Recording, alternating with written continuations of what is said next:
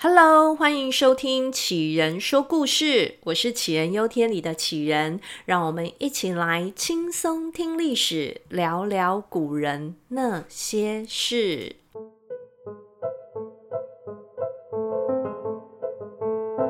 在张居正续集开始之前呢，我想先跟大家轻松的来聊一下国家的定义。诶，是不是有点冲突？觉得国家的定义应该要很严肃，可以轻松的起来吗？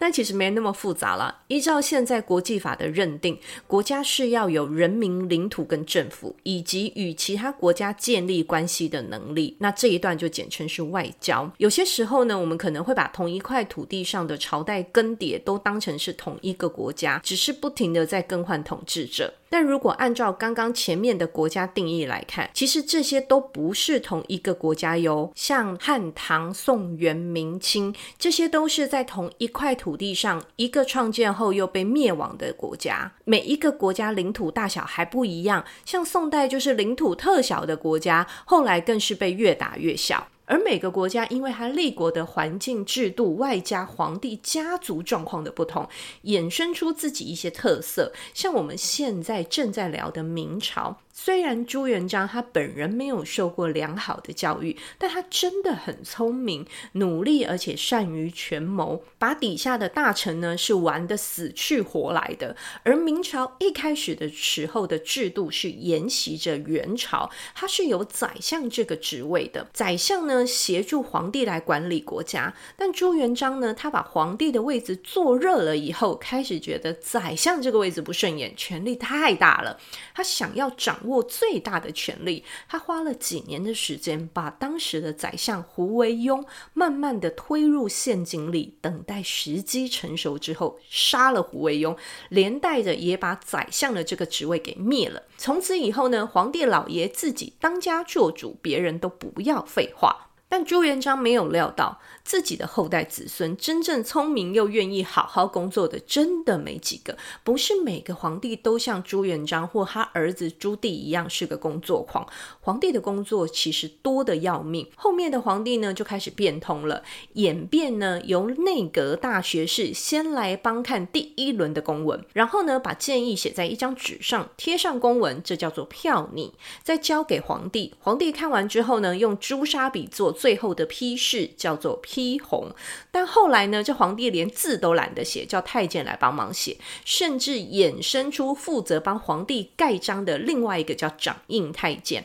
那最终呢，就形成明朝政府、皇帝、内阁、宦官这三个角色的权力拉扯的特殊现象了。而内阁大学士里面的首席就是首辅，除了少数几任呢比较聪明的皇帝在位的时候会出现首辅跟皇帝斗法之外，大部分的时候都是首辅跟下一任的首辅斗。一路看下来就发现，能坐上首辅这个位置，除了聪明之外，心机手腕都是绝对的标配。就像是张居正，他可是亲身参与了三任首辅的 PK 大赛，从一开始场边的助理拉拉队，到最后他自己站上擂台当选手，可以说是经历相当的丰富。但他一开始踏进政治丛林的时候，心机跟手腕的技能都还没有练好，所以就算他没有上场，在旁边观战，这是也让他看到满腹委屈啊。这二十三岁的张居正呢，喜滋滋的到了翰林院，开始庶吉士的实习生生涯。这时候的内阁大学士首辅是大名鼎鼎的严嵩，严嵩可是被列入《明史奸臣传》中的主角之一。而这位仁兄呢，他也是从进士到首辅的人，但因为他没有张居正帅，所以我们以后再来讲他的故事。当时的皇帝是明世宗，因为他的年号是嘉靖，所以大家后来都称呼他为嘉靖皇帝。嘉靖算是明朝数得出来的聪明皇帝哦，但他真的太想要长命百岁了，热爱修道跟吃药，吃着一颗又一颗的重金属丹药。而严嵩呢，也是靠着投皇帝所好，爬上了高位。皇帝送丹药，他吃；皇帝送自己创的道士香叶罐，他戴。哇，丑的要命，他也可以戴。皇帝想要写给上天的祝祷词，他来写。所以这就是严嵩平步青云的一个主要关键。但严嵩上位之后，他做的最好的是结党营私、贪污受贿、铲除异己。但讲到民间疾苦、边境告急，这些都不关他严嵩的事。就连蒙古已经打到北京城外了，他还不准将士出战，就等着蒙古人在城外烧杀掳掠，抢得干干净净之后呢，自行撤退。而这时的张居正，他看到的这一种场面，他感到愤怒、不解、无力。而当时稍微有能力可以跟严嵩抗衡的人是徐阶。徐阶那个时候是内阁大学士的一员，也是张居正在翰林院当差的时候的老板。张居正不停地跟他老板谏言，要他出来反严嵩，铲除这颗让国家沉沦、陷害忠良的毒瘤。但是徐阶只是笑了笑，没有任何实质的行为。实际上，徐阶走的是一个鸭子划水的计划。他对严嵩的恨意绝对不是一般人可以体会的。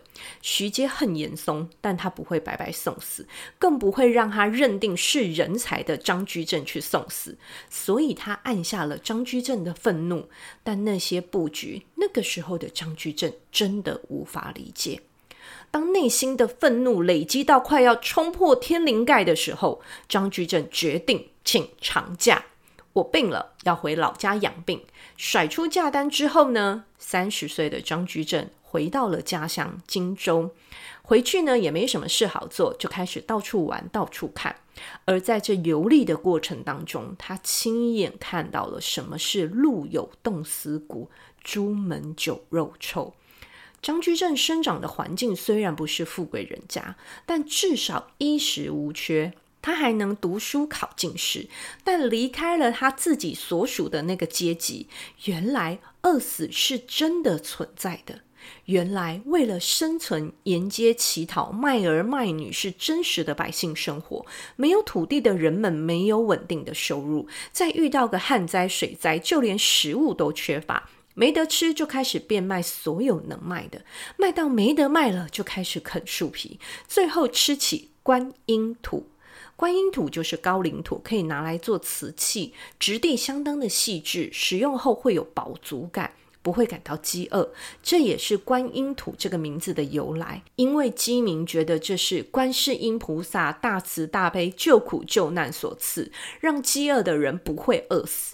但问题是，观音土没有任何营养，少量吃还不会致命，但吃多了，人体无法消化，最终被胀死。死后也无人收尸，乡间的田边常常看到鹿岛的尸体。这些人会在乎文章写得好不好吗？他们会在乎政治如何黑暗吗？他们只想要一家人可以好好的活下去。而就在这个时候，辽王找上门了。对，就是那个害死张居正爷爷的王爷，也不知道他是少根筋呢，还是他根本没把这件事情放在心上。他叫了张居正到王府，陪他饮酒作乐，当他的玩伴。张居正在请长假前是个七品的翰林院编修，就是比九品芝麻官多了两阶而已，所以他能说不吗？他没有说不的权利。而嘻嘻哈哈的从王府出来之后，转眼看到的就是流离失所的贫困百姓。这个冲击磕进了张居正的心里，他终于明白，真的想要为这国家做什么事，为百姓做点什么事，光靠当一只愤怒鸟是没有用的。要把自己送到那个可以做事的位置，要让自己可以成为制定国家政策的人，才有机会改变这扭曲的一切。于是，三十三岁的张居正正式销假上班了。那时，他已经可以体会老板徐阶的苦心，重新回到徐阶的阵营。在那个时候，徐阶跟严嵩的斗争已经翻上台面，白热化了。朝堂上壁垒分明，严嵩的权势还是很大，几乎没人敢大咧咧的跟徐阶往来。诶，除了张居正以外。张居正开始发挥他内建的交际手腕。之所以敢在大庭广众之下跟徐阶交谈，是因为他跟严嵩一党的关系也很好，居然可以做到让严嵩觉得他是中立派，两面不倒，仿佛这是个不粘锅啊！外面的风风雨雨都跟他没有关系。诶，要知道，他可是背地里骂严嵩骂得最凶的那一个。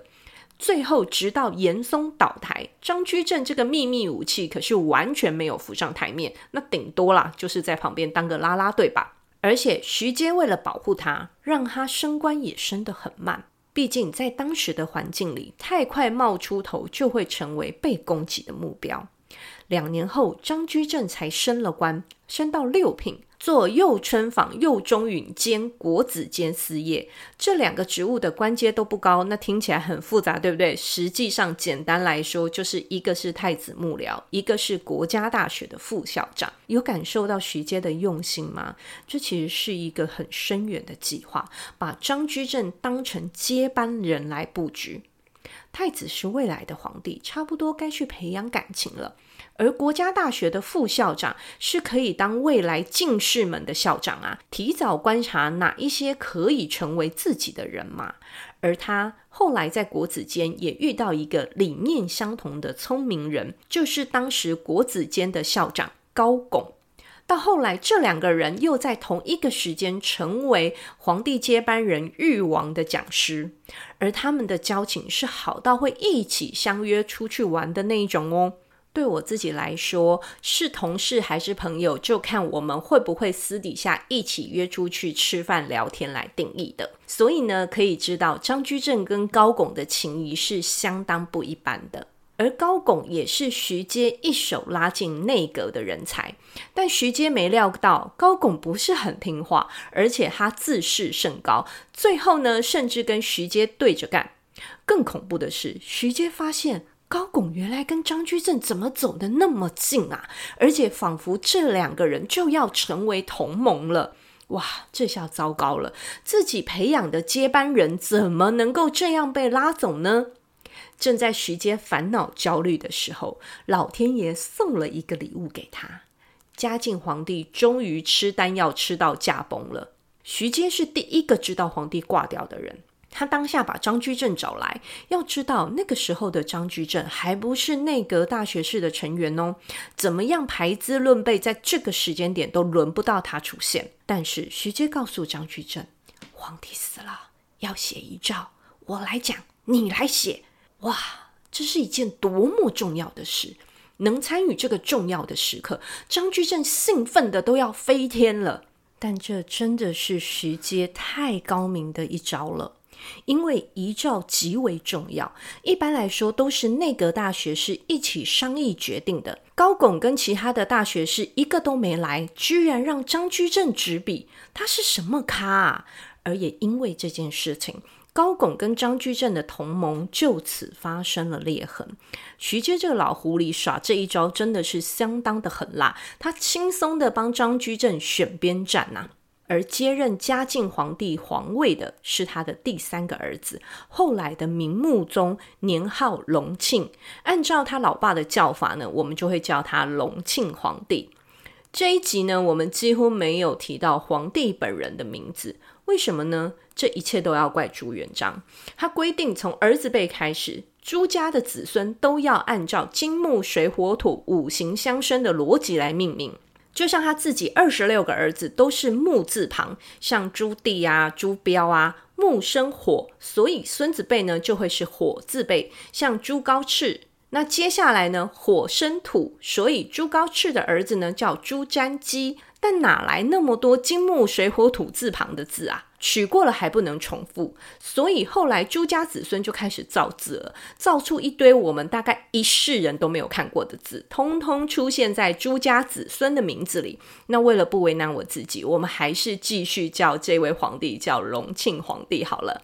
隆庆皇帝呢，被老爸嘉靖压了一辈子，嘉靖在位四十五年，原来的太子走了比老爸还快。而在太子薨逝之后，应该要轮到当时的裕王来继任太子。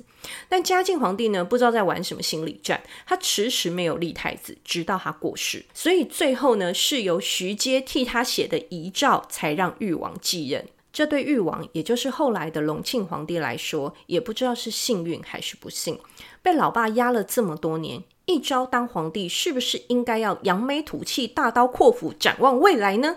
并没有。隆庆帝呢，没有他老爸的聪明。而那些跟他老爸互动了一辈子的文官，一个个都是人精老狐狸。一上朝，你一言我一语，一群老头吵得面红耳赤，口水乱喷，根本没有隆庆帝可以插嘴的地方，他完全压不住。那既然多说多错，我不说话总可以了吧？那也不可以。后来就有文官上书说，皇帝怎么可以没有自己的意见，放任大臣吵架呢？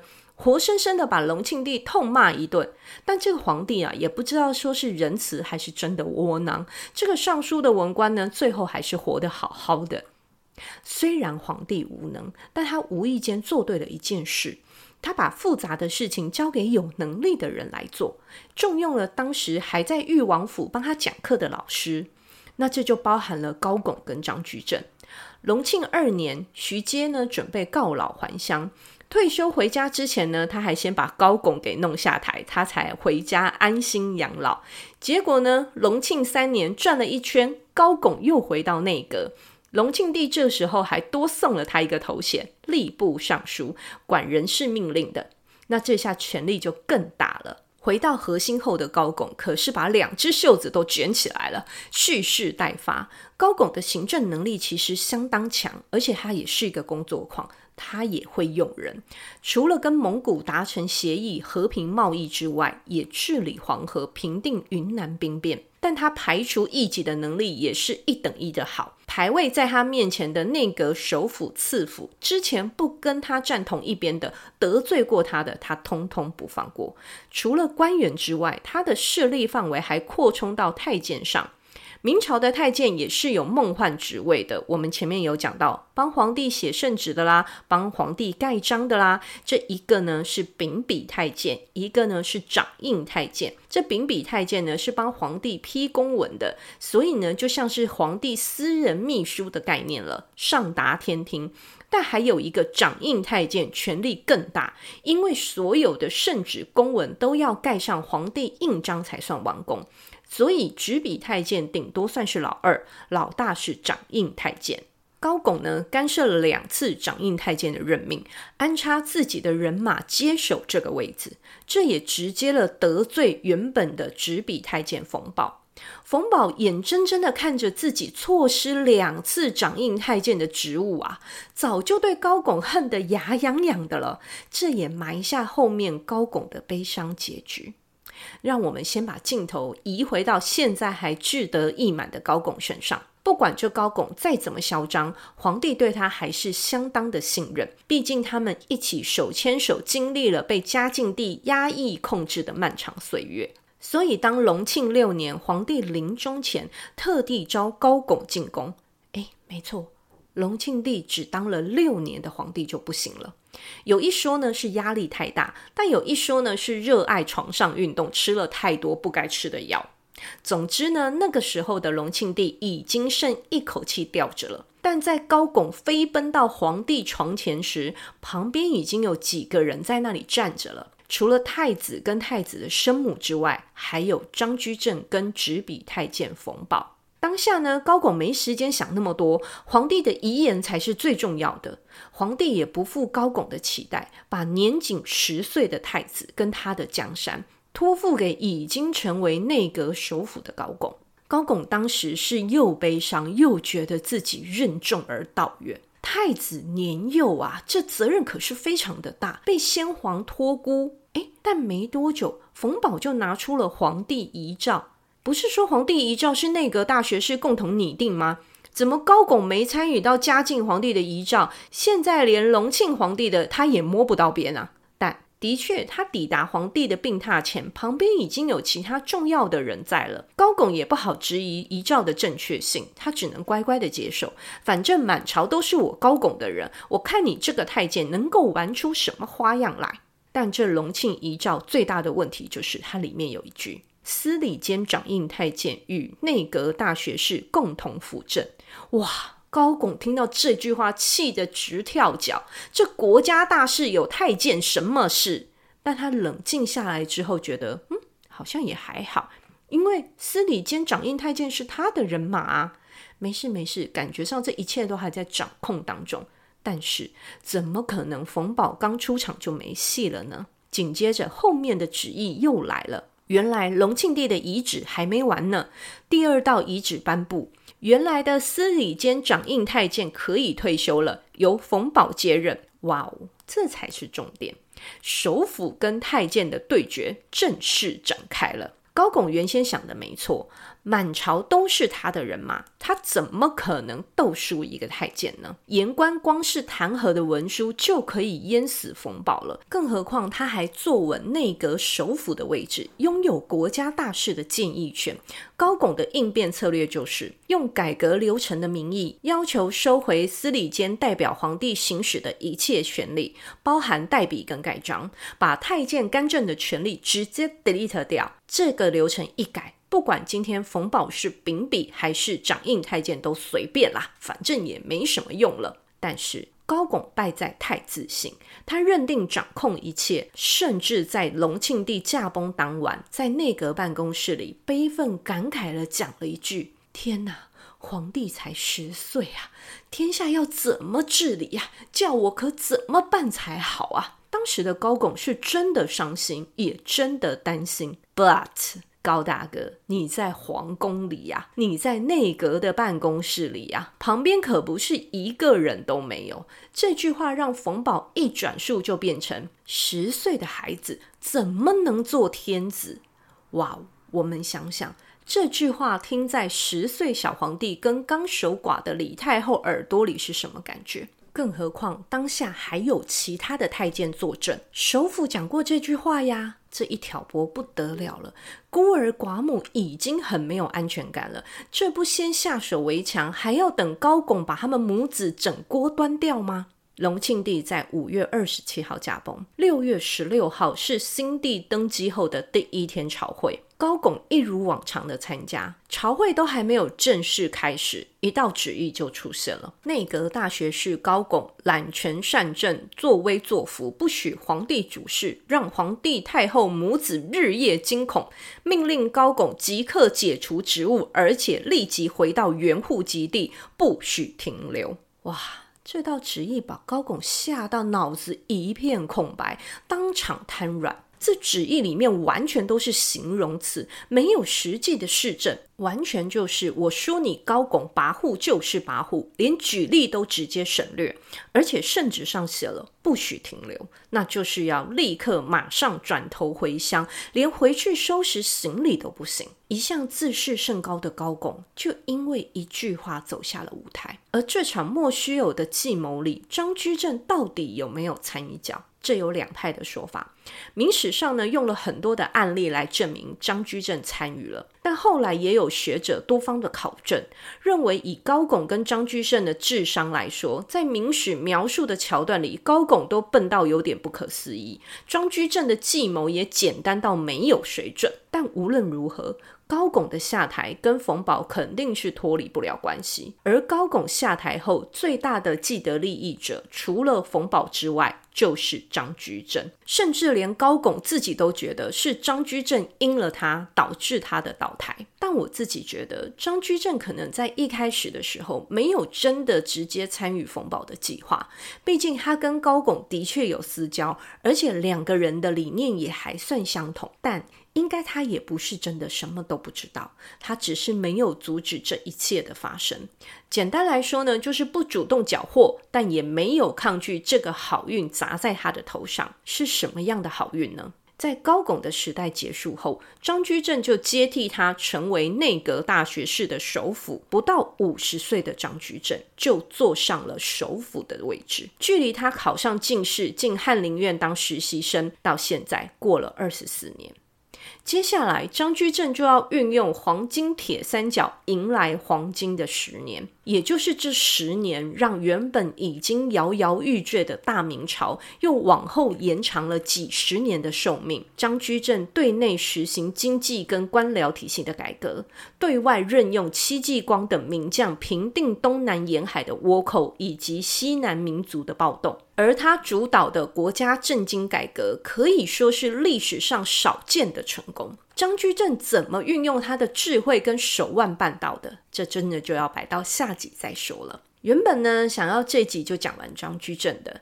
但因为每个环节都环环相扣，跳过关键的转折点，就好像少了一点什么。我想张居正绝对值得我们再多花点时间。下一集，帅气腹黑的霸道总裁终于要正式转型出道了。张居正蛰伏了二十多年，从实习生到大 boss，他有自己的天赋，也有沉潜隐忍的累积。我们下周再一起进入张居正与明朝万历的黄金十年吧。谢谢大家今天的收听，我们下周再见喽，拜拜。